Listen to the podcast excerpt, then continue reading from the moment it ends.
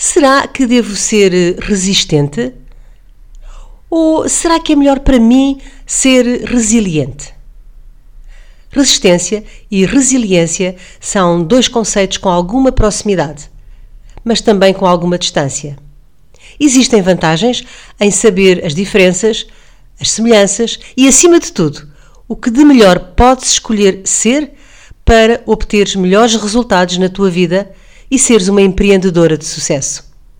Este é o tema que te trago, ilustrado com uma história verdadeira e inspiradora. Ouve tudo agora neste episódio do podcast Ser Mais.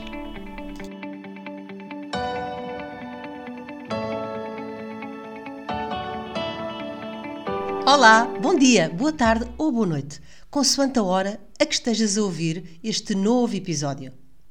Em qualquer das circunstâncias, dou-te desde já as boas-vindas ao podcast Ser Mais, o podcast das mulheres empreendedoras.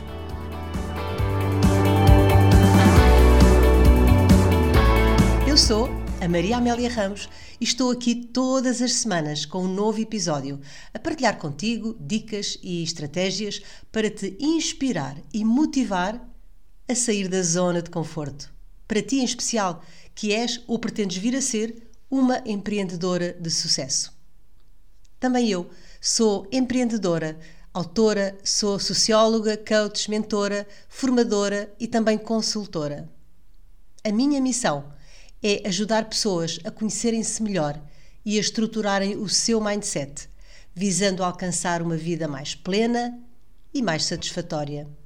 Sou também a criadora da marca Treinar para Ser Feliz um programa totalmente online, com a duração de oito semanas, que já ajudou centenas de pessoas em todo o mundo a chegarem à sua essência, a conhecerem os seus valores, as suas crenças, o seu propósito de vida, a encontrarem-se e alcançarem assim uma vida mais preenchida e mais feliz. Na última década, tenho-me dedicado a trabalhar para pessoas e com pessoas e acredita, estou absolutamente apaixonada pelo que faço.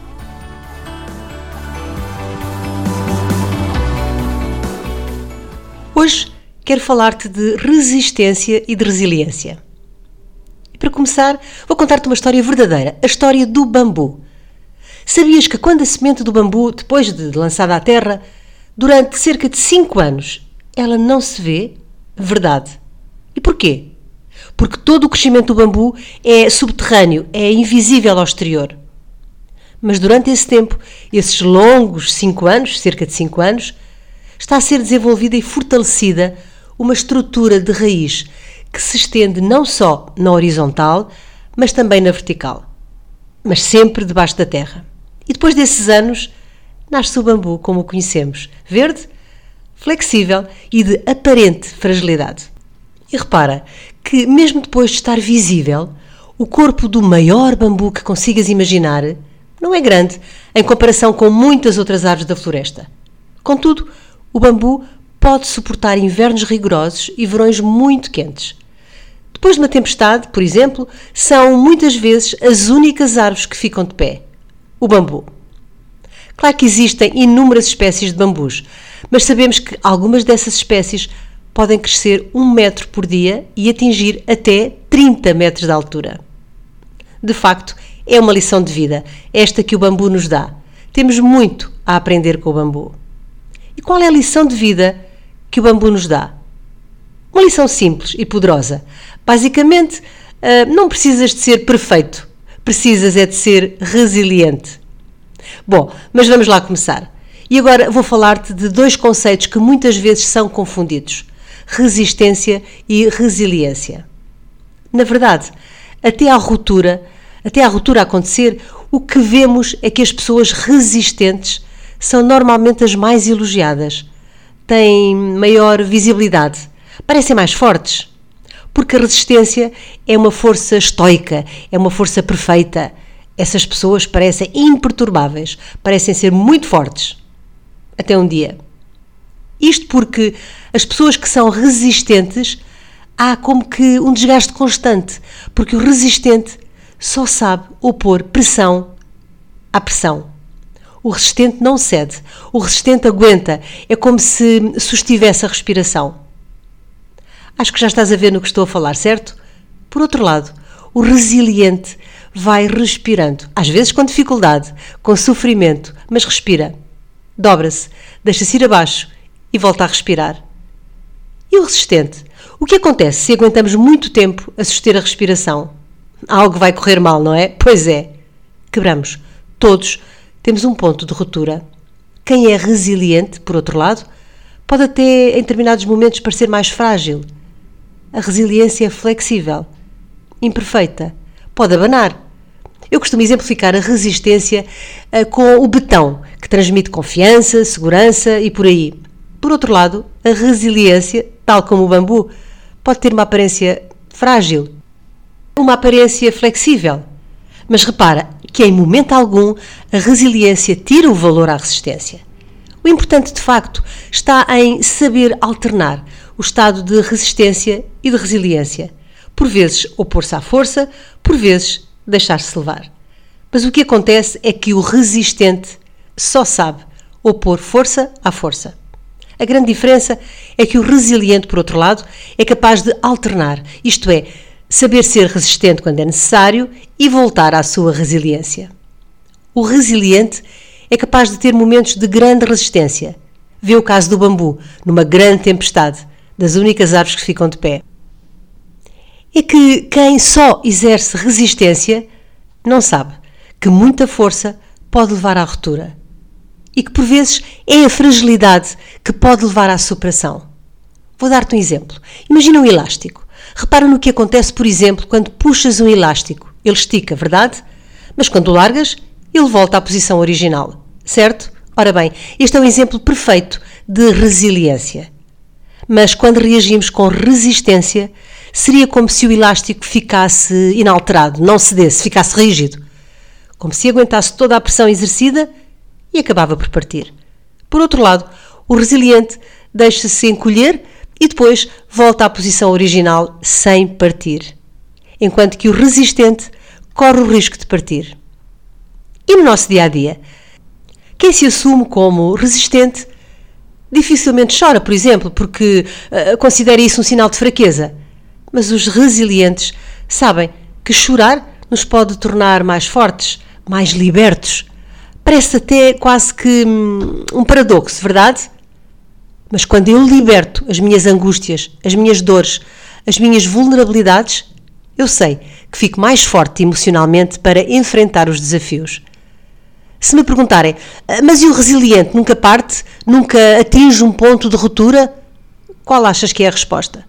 Claro que também o resiliente tem o seu ponto de ruptura, mas não será tão fácil acontecer pela sua flexibilidade por ser bambu.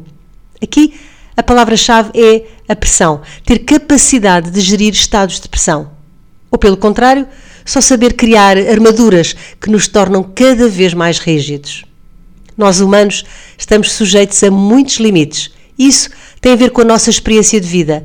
E uma experiência de vida variada dá-nos resiliência. A experiência leva-nos a ganhar e a desenvolver essa resiliência. Já percebeste que o resiliente pode também ser resistente, se assim o quiser, porque o resiliente adapta-se. E quando sente que é necessário ser resistente, então também o será. Trabalhar muitas horas, não fazer férias, fingir que está tudo bem, mesmo quando não está, é resistência. É betão e pode partir. Por outro lado, ser autêntico, aprender a gerir frustrações, não se levar muito a sério, mostrar vulnerabilidade, é resiliência. E como te disse, resiliência flexível. Pode até vergar, mas não quebra, tal como o bambu. Mas que fique bem claro que em momento algum a resiliência tira o valor da resistência. O mais importante, o fundamental, para uma vida equilibrada está em saber alternar o estado de resistência e de resiliência. Por vezes opor-se à força, por vezes deixar-se levar. E o que acontece é que o resistente só sabe opor força à força, como já te disse no mundo do empreendedorismo é fundamental trabalhares a tua resiliência para, hum, se cair sete vezes, seres capaz de te levantar oito. Para teres sucesso, tens que treinar a tua flexibilidade. Nem sempre tudo corre como pretendemos e aprender a gerir as frustrações e seguir em frente, não quebrar.